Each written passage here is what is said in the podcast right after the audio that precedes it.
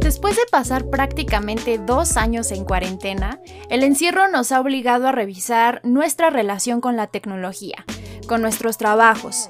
Nos hemos forzado a cuestionar nuestros conceptos de salud mental, de productividad, nuestras relaciones con la familia y en algunos casos ahondar en el autoconocimiento, incluso cuando eso sea algo que no nos agrade mucho, pero es necesario. En este sentido, parece que no es casualidad el crecimiento exponencial en popularidad en redes sociales y entre amigos de estas prácticas como la meditación y el mindfulness. La meditación es una práctica tan antigua que muchos historiadores y expertos en el tema no se ponen de acuerdo respecto del lugar exacto de origen, pero se cree que ocurrió en la India 3000 años antes de Cristo. Con el paso del tiempo, la meditación y su filosofía viajó a diferentes regiones de Asia, y cada cultura, dependiendo de sus intereses y dogmas religiosos particulares, lo adaptó. Sin embargo, en esencia sigue cumpliendo el mismo rol. Ahora, evidentemente la meditación como la visualización y la práctica de muchas culturas está íntimamente ligada con una filosofía y una práctica religiosa o espiritual. Sin embargo, vamos a enfocarnos en el aspecto práctico, como suelen hacer los propios monjes, porque el objetivo es poder beneficiarse de ella, no convertirla en un arma de adoctrinamiento religioso o, en pocas palabras, tratar de convencer a nadie. Si tú te consideras una persona religiosa o espiritual, puedes aplicarla y entenderla bajo tus propias creencias sin afectar la libertad de nadie. ¿No es eso fabuloso? En fin, la meditación es una práctica que busca ayudarnos a enfocarnos en el presente. Eso es todo. Suena muy simple, pero en realidad no lo es. Basta con que intentes quedarte en silencio y calmar tu mente por cinco minutos para que lo entiendas. Nuestras actividades diarias pendientes, los errores del pasado, la tecnología y todo eso nos tiene constantemente en otro lado, menos en el ahora. Estamos tan acostumbrados a siempre estar planeando algo o recordando algo en constante ocupación que rara vez nos percatamos de esto, hasta que la ansiedad o el estrés comienzan a afectar nuestras vidas. Ese constante ajetreo de la mente, los monjes y budistas en general lo explican con una curiosa analogía, como un pequeño mono inquieto que constantemente está brincando de rama en rama sin poder quedarse en paz en ningún sitio. Y así es nuestra mente, un mono que salta de pensamiento en pensamiento sin realmente concluir ninguna idea, sin poderse concentrar en nada, sin disfrutar el presente. Así que la meditación nos ayuda a adquirir la habilidad de apaciguarlo, calmar al mono inquieto que es nuestra mente para poder sentarse en tranquilidad y aclarar los pensamientos. Y es que tratando de explicar esta analogía a la vida cotidiana, piénsalo un poco. La mayoría de nosotros rara vez vivimos en el ahora. En pocas ocasiones somos realmente conscientes del presente y de lo que tenemos frente a nosotros justo en ese instante. Por ejemplo, muy probablemente justo ahora que me estás escuchando, y muchas gracias por eso, por cierto, Seguro estás haciendo alguna otra cosa simultáneamente, ya sea que estés preparando algo para comer, caminando a algún sitio o de regreso a casa después del trabajo, en el transporte o en tu coche. Esto creo está relacionado con esa mentalidad de productividad obsesiva de la que somos esclavos. Siempre debemos ahorrar tiempo, optimizar lo que hacemos. Y bueno, eso está bien, debemos trabajar y ser productivos, pero no somos máquinas, y el descanso y las distracciones adecuadas forman parte de la capacidad para crear y generar de forma saludable. Ahora, se supone que los primeros pasos en la meditación y el mindfulness, que se traduce al español como atención plena, lo único que requiere es que, como te dije, te concentres en el presente. Para eso, primero debes buscar un lugar tranquilo, colocarte en una posición cómoda y finalmente poner toda tu atención en algún objeto externo, como el viento, el sonido de los pájaros o un sonido que escuches de forma constante en el lugar donde te encuentres, como el de algún video de meditación guiada. Otra forma de llevarla a cabo es concentrándote en tus propias sensaciones, como los latidos de tu corazón o tu propia respiración.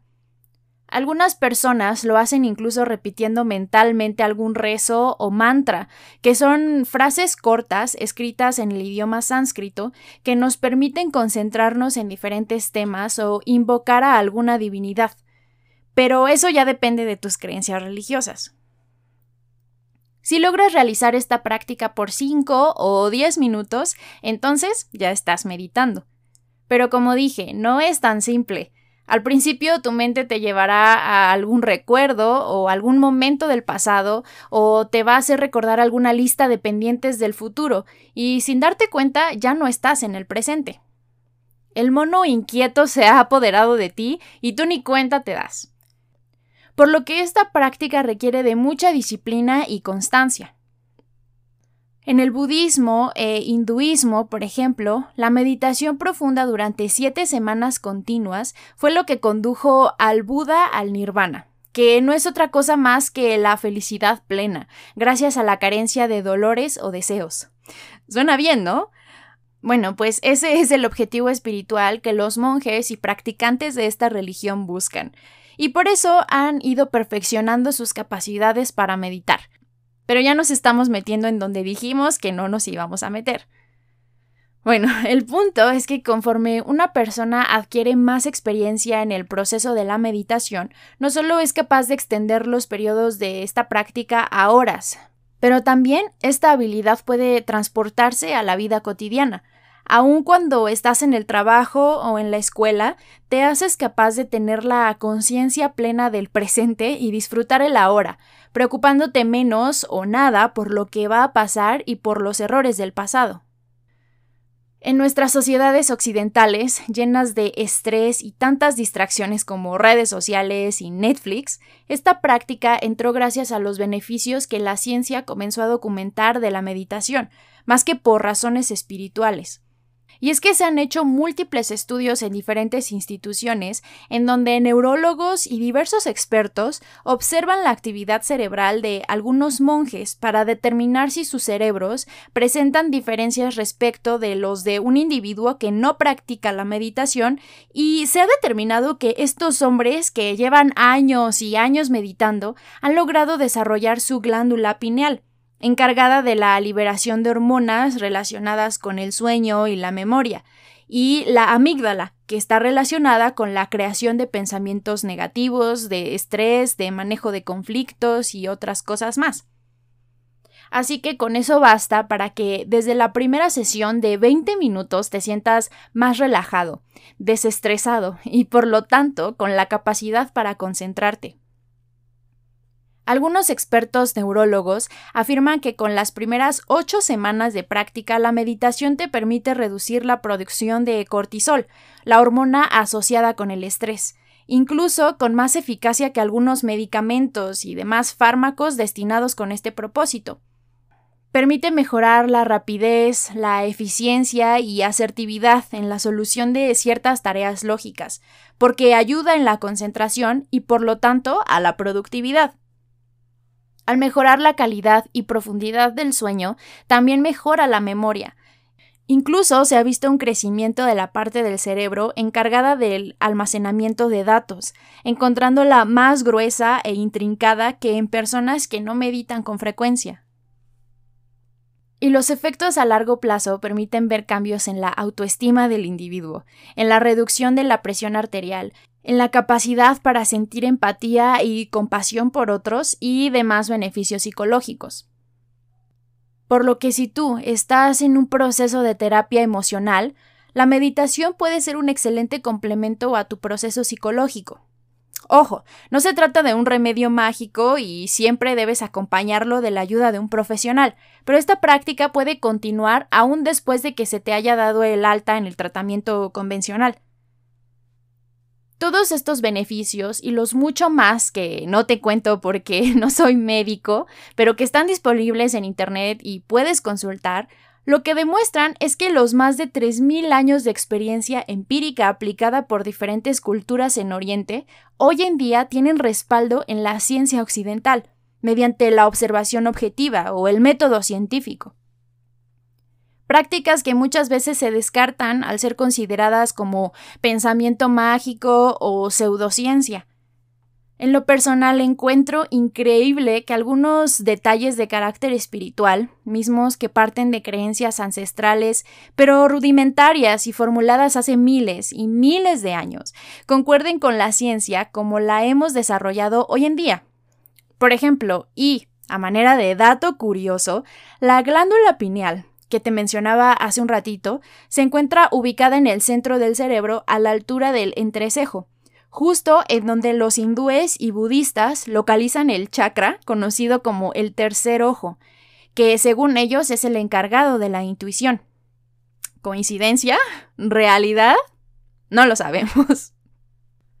Con todo esto y tomando en cuenta el estrés y ansiedad que muchos hemos experimentado a raíz de la pandemia, no resulta extraño que la meditación y mindfulness esté ganando mucha popularidad y esté siendo redescubierta por Occidente como una alternativa a las medicinas, a las distracciones y a todo lo que usamos para evitar lidiar con lo que nos pasa. La capacidad de conocer nuestras mentes es una herramienta para ganar control sobre nuestras emociones, sobre todo las destructivas y negativas que solo nos detienen y afectan nuestra calidad de vida. Tal vez por eso es que recientemente ha habido una explosión de apps, de sitios web y demás fuentes que te ayudan o te ofrecen meditaciones guiadas y suscripciones. La verdad es que no necesitas pagar. Hay miles de videos en YouTube con meditaciones guiadas. Pero si ese no es tu estilo, también puedes simplemente sentarte en tu casa en un momento tranquilo o en el pasto e intentar disfrutar el presente. Y aunque es muy poco probable que un futuro monje budista me esté escuchando justo ahora, vale la pena conocer algunas de las increíbles proezas de estos hombres que han logrado convertirse en verdaderos expertos y maestros de la meditación. Y es que una de las noticias que me han impresionado más de estas habilidades ocurrió en Vietnam del Sur en 1963, cuando el monje Thich Quan Duc, y perdón de antemano por la terrible pronunciación de su nombre, se inmoló en medio de una serie de protestas en contra de la represión a los budistas en ese país. El hombre simplemente se roció gasolina y se prendió fuego mientras permanecía en la posición popular de la flor de loto, hasta que finalmente, luego de diez minutos, su cuerpo cayó muerto. Las fotografías son impresionantes, y aunque nadie realmente puede asegurarlo, por la calma con la que está sentado en esas imágenes, parecería que no está sufriendo el dolor intenso que significaría ser quemado vivo. No tiene reacción, ni siquiera grita. Eso tal vez nos invita a reflexionar sobre el poder de la mente. Pero más allá de demostraciones impresionantes o de los diversos beneficios a corto y largo plazo que la meditación pueda tener, la práctica de enfocarse en el presente ayuda a mejorar casi automáticamente la calidad de vida y la forma de relacionarse con los problemas y dificultades cotidianas el conocer la naturaleza de tus propios pensamientos y saber dejarlos ir sin juzgarlos o sin engancharte con ellos puede ayudar a dejar de lado viejas programaciones negativas que se adquieren desde la infancia. Tal vez la cuarentena de un año o más para muchos nos herede algo positivo después de todo. El simple cuestionamiento de nuestra relación con el pasado y con el futuro, con los objetivos de vida, incluso con lo que consideramos productivo y beneficioso, dándonos cuenta de que también necesitamos momentos de quietud para funcionar y de hecho ser productivos, pero con calidad de vida, con paz y con felicidad. Y aunque no todo ocurre en el primer día, sí es verdad que uno experimenta una tranquilidad inmediata, sobre todo cuando estás teniendo un momento particularmente difícil, si padeces de ansiedad o depresión, esto te puede ayudar incluso en medio de un ataque de pánico. Y entre más constante seas en ella, adquirirás mejor capacidad para disfrutar el presente y estar agradecido sin importar la dificultad de tus circunstancias. Para iniciar puedes hacerlo con periodos de 5 o 10 minutos y aumentar o acomodarte de acuerdo a tus horarios y gusto personal. El punto es, como todo, ser constante y que lo intentes. Algunos acompañan la meditación con prácticas entendidas más como deporte, por ejemplo el yoga o el tai chi y otras similares. Desde luego, esto trae otras implicaciones. El deporte, no es sorpresa ni misterio, tiene muchísimos beneficios. Ayuda en la longevidad, mejora el metabolismo, fortalece el sistema inmunológico, reduce las probabilidades de aparición de enfermedades de todo tipo y mejora tu calidad de vida. Te hace sentir mucho mejor desde dentro, aunque también desde fuera. Pero como ya sabemos, el ejercicio es uno de los propósitos de Año Nuevo más populares y enero es el mes donde todos los gimnasios reciben nuevos suscriptores, aunque basten unas semanas para que ya se les vea otra vez vacíos. Así que no vamos a ahondar en algo que ya sabemos que vas a abandonar en febrero. Este episodio es sobre la meditación y sus beneficios, otro propósito que de hecho puedas abandonar en unos días pero ya fuera de todo chiste, si aún con todo esto tú no te sientes atraído por la idea de la meditación, por considerarla una práctica inútil o sin respaldo científico o algo similar, solamente te pido que reflexiones. Nuestra cultura ha dejado de lado muchos de los aspectos emocionales y sentimentales que también forman parte de nuestra naturaleza humana, nos guste o no. Y tal vez ignorar cualquier tipo de necesidad que forme parte de nuestra naturaleza es lo que nos conduce a diversos padecimientos y complicaciones que se están convirtiendo en epidemias, desde lo psicológico, como la ansiedad, la depresión, la sensación de soledad y la falta de empatía. ¿No valdría la pena entonces intentarlo?